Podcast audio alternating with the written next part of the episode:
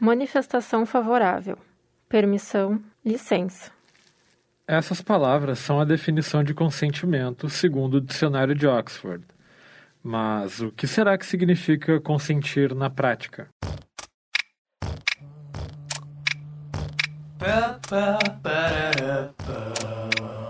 Podcast A. No de tabu, vestido de informação. Sejam muito bem-vindos ao podcast A, um podcast que quer falar abertamente sobre relacionamento e sexualidade. Você pode nos encontrar no Instagram, podcast.ah. Eu sou Mariane Rambo. Eu sou o Luiz Faleiro. No programa de hoje, vamos falar sobre o que é consentir, principalmente sobre o consentimento sexual. E como o spoiler de antes falou, o que é o consentimento na prática, além da definição. Vamos abordar também as questões legais e emocionais envolvidas nisso. E para falar desse assunto, temos com a gente por telefone a professora de Direito da Universidade Fevale e colaboradora do Núcleo de Apoio aos Direitos da Mulher, o NADIM, a doutora Lisiana Carraro.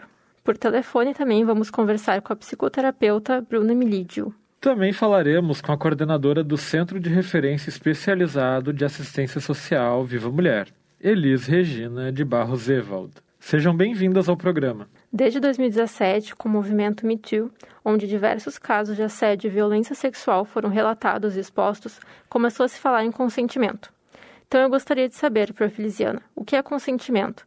Como a lei caracteriza isso? Na verdade, o consentimento é manifestado pelas pessoas de forma expressa, quando a pessoa diz sim para alguma coisa, então você recebe um convite, por exemplo. E aí você vai dizer sim ou não. Né? O não significa negativo, o sim, o, o consentimento. Só que existe também alguns movimentos corporais nas últimas semanas, a gente viu casos como a Fazenda e a história da menina que estava andando de bicicleta e foi apalpada. Então, eu gostaria de saber qual a importância de haver uma conscientização sobre o consentimento e o abuso. Existe uma falsa ideia de que a mulher diz não, querendo dizer sim. Né? Acho que é importante a gente falar sobre isso, porque isso paira no imaginário das pessoas, né? de muitos homens também. E isso não é verdade, né? Não é verdade. Quando a mulher diz não, ela está querendo dizer não. É, o consentimento, na verdade, é no momento que ela aceita, né, uh, aceita determinado contato, determinado carinho, permite uma aproximação, permite, permite um toque, né, mas de, de, forma muito clara. Então tem que ter cuidado com isso, assim, né. A questão da importunação sexual, por exemplo, ela não tem necessariamente um toque, né, ela tem um, um assim, um, invade né, a, a cena da, da, outra pessoa, não necessariamente o toque, mas também é uma forma de abuso sexual, né, porque obriga a pessoa a ver ou compartilhar de algum momento de algum ato libidinoso. Né? Então, nem sempre vai, vai ser só a partir do toque. Também a gente tem que sempre lembrar que quando uma pessoa não, não, tá, não está em condições de responder por si, né, ela também não, não está em condições de consentir ou não. Estou falando aqui de muitos casos que a gente vê na, na mídia, né?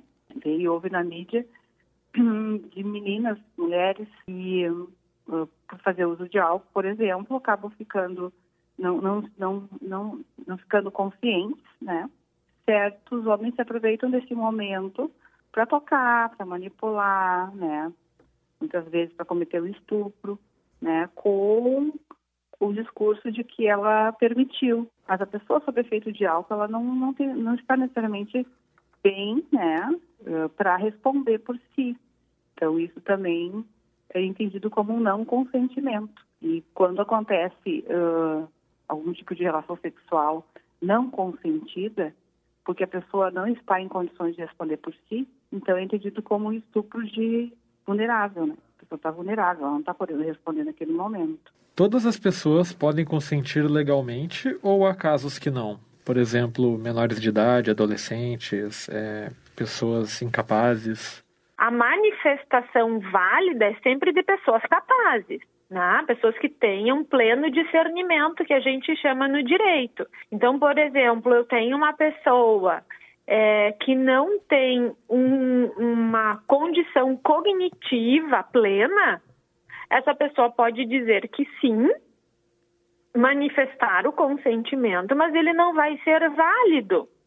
Isso se dá com pessoas que tenham alguma, alguma doença mental, por exemplo, é, alguma patologia que afete o seu discernimento, como por exemplo um Alzheimer, problema neurológico, sem contar, evidente, né, a questão dos menores, né, das crianças e, e até mesmo dos adolescentes. O que, que a gente diz no direito, tá?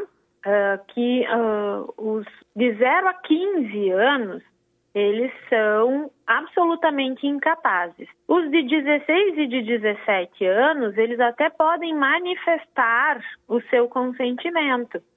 Mas, para ser válido esse consentimento, ele precisa estar sendo assistido pelo seu representante legal, ou o pai, ou a mãe, ou na ausência desses dois, aquele curador ou tutor desse adolescente para validar o ato de consentimento.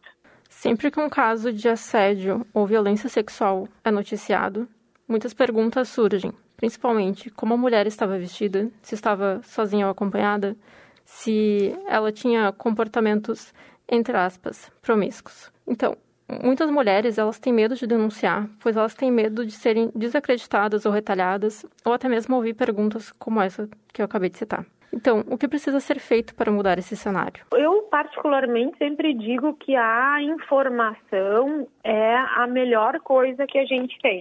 A questão em relação a, a esse preconceito Uh, principalmente em relação às mulheres, tá? Isso é bem, bem difícil, porque até hoje a gente ouve ainda situações de que o fato da mulher ter saído com uma saia curta, com um short mais decotado, com uma blusa com um decote mais acentuado, ela consente ou ela é, se expõe ou ela tem uma leitura de que ela tem conhecimento de que alguém possa fazer alguma coisa com ela por ela estar usando aquele tipo de vestimenta. E isso é extremamente machista.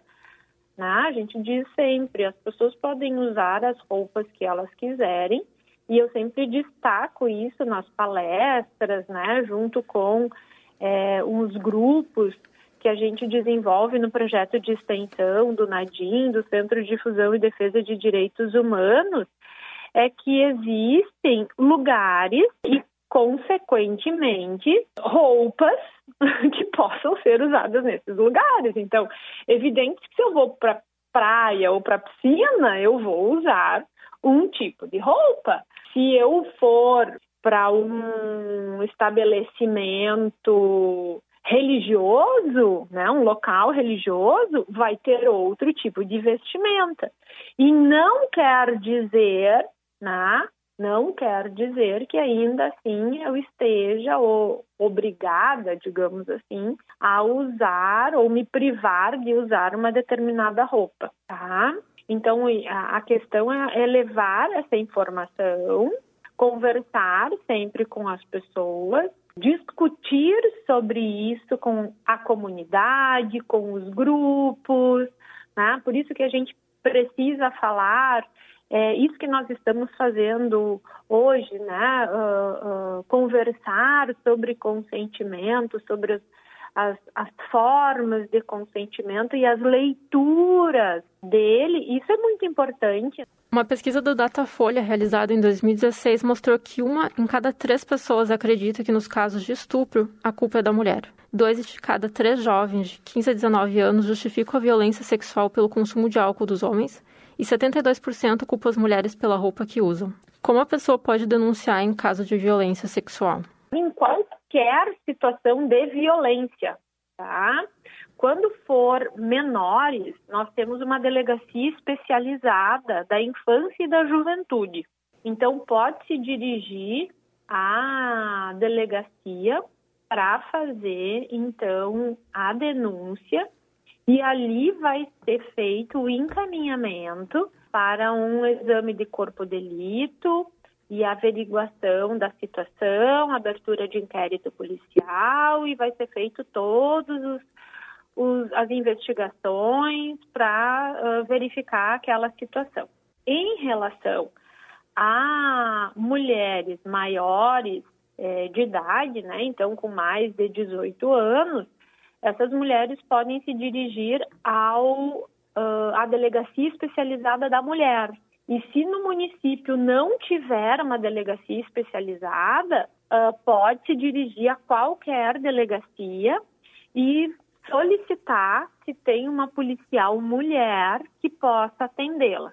E ali também vai ser feito um boletim de ocorrência, né? Se registra essa denúncia, vai se abrir o um inquérito policial da mesma forma, nas situações de violência sexual, vai ser encaminhado para o exame de corpo delito e vai se seguir, então, o processo investigativo.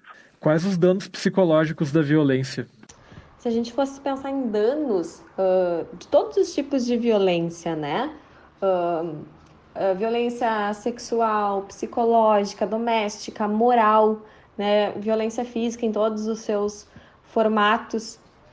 Uh, um ponto em comum entre todas as vítimas de violência é a, a mudança, a partir do momento que isso acontece, né? Uma mudança repentina na forma de se portar, né? E também com isso vem muitas vezes insônia, pesadelo, dificuldade para concentração, um nível de irritabilidade muito alto ou às vezes até o contrário disso, uma apatia muito grande. Depende muito do contexto em que essa pessoa está colocada, de quem é esse agressor, como é que isso acontece. A gente poderia dizer, inclusive, uh, que não tanto quanto, né? Obviamente, mas algo que potencializa muito os danos uh, pós-violência é a questão do segredo uh, diante a rede de apoio quando a pessoa violentada precisa sofrer sozinha, não conta com uma rede para lidar com isso ou de alguma forma é obrigada a manter esse sofrimento em segredo, o dano aumenta uh, exponencialmente, né? É algo que fica muito mais forte para a pessoa.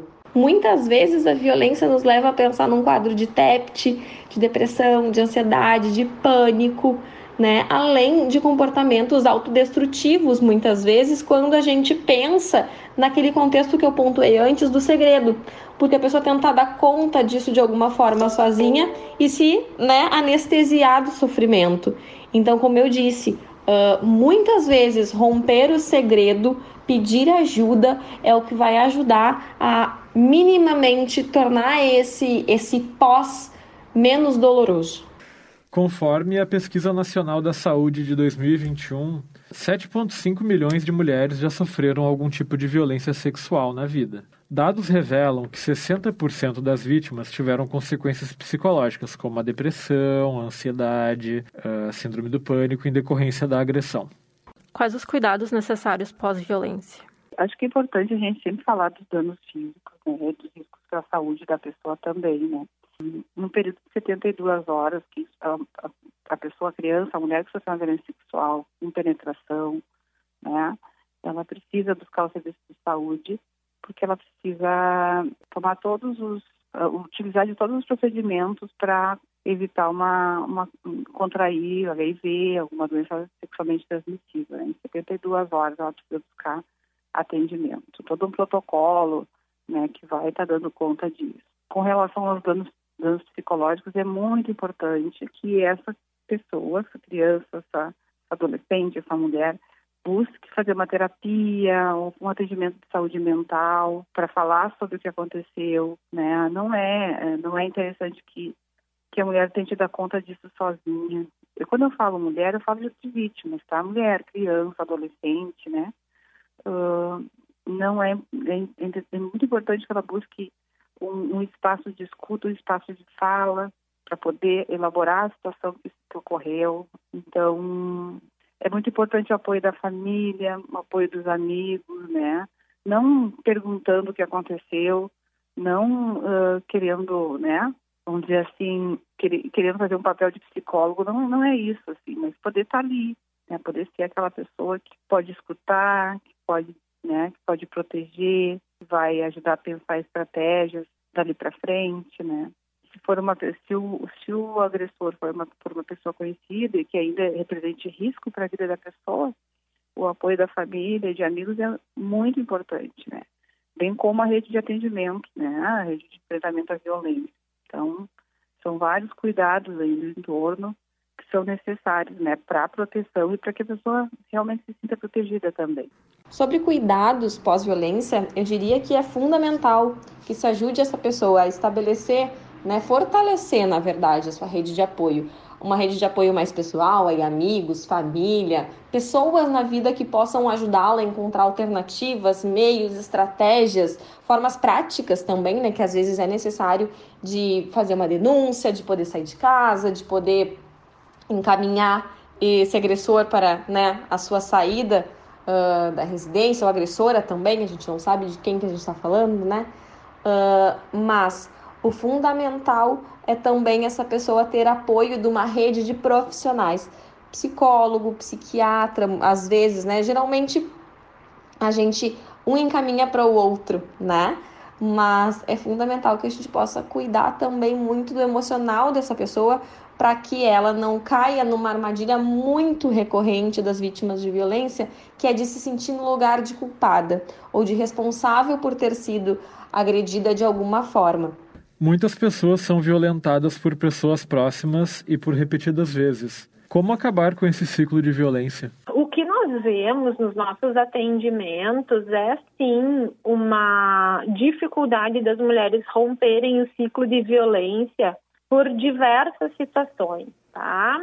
É, primeiro, porque tem aquele pensamento, elas trazem muito isso, no sentido de que elas têm, por estarem casadas, a obrigação de manterem relações com o seu companheiro, com o seu esposo, muito também por parte de uma influência religiosa e elas, muitas, trazem que hum, acabam sofrendo essa pressão e cedendo por entenderem que o casamento, é, dentro do casamento, melhor dizendo, esta é uma das obrigações conjugais delas. E aí a gente trabalha bastante isso com elas, no sentido de dizer que a liberdade delas, a vontade delas também tem que ser levada em consideração é, para que uh, haja um relacionamento saudável.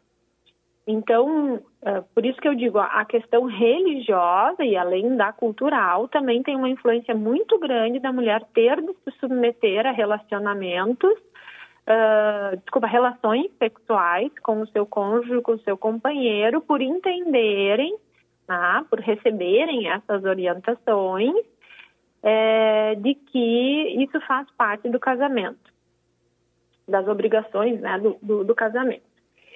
É, a gente observa também que elas trazem um, um uma ideia de que por elas terem crianças, filhos, né, elas têm de ficar com esse casamento, manter esse, essa, essa, esse relacionamento, mesmo que agressivo, violento, humilhante, degradante, até que os filhos cresçam. E isso não é uma ou duas ou três mulheres que trazem, tá? Porque elas entendem que é melhor as crianças terem o pai e a mãe junto do que terem o pai e a mãe separado. E a gente trabalha muito isso também no sentido de dizer é muito melhor e muito mais saudável para as crianças terem um pai e uma mãe é, separados, sem eles enxergarem violência, humilhação, agressão e tudo aquilo né, que, que geralmente acontece num relacionamento violento, e eles terem, ao invés, né, eles terem pais que são separados e que tratam eles e têm um ambiente saudável, né? E uma criação até muitas vezes mais tranquila do que se estivessem juntos. Segundo a Pesquisa Nacional da Saúde de 2021, mais de 53% das violências sexuais foram cometidas por companheiros, namorados, cônjuges ou ex-parceiros. E mais de 61,6% dos casos ocorreram na própria casa da vítima. Esse foi o podcast A. Esteve conosco a professora e colaboradora do Nadim, Lisiana Carraro, a psicoterapeuta Bruna Milídio e a coordenadora do Centro de Referência Especializado em Assistência Social Viva Mulher, Elise Regina de Barros Evald. Muito obrigada pela participação, foi uma honra conversar com vocês. Na técnica de áudio, Rinaldo Silveira e na orientação, Vanessa Valiati. Para saber mais sobre o podcast ou sobre relacionamento e sexualidade, nos siga no Instagram em podcast.ah. Eu sou Luiz Faleiro. Eu sou Mariane Rambo. Até mais. Beijos. Podcast A. No de tabu, vestido de informação.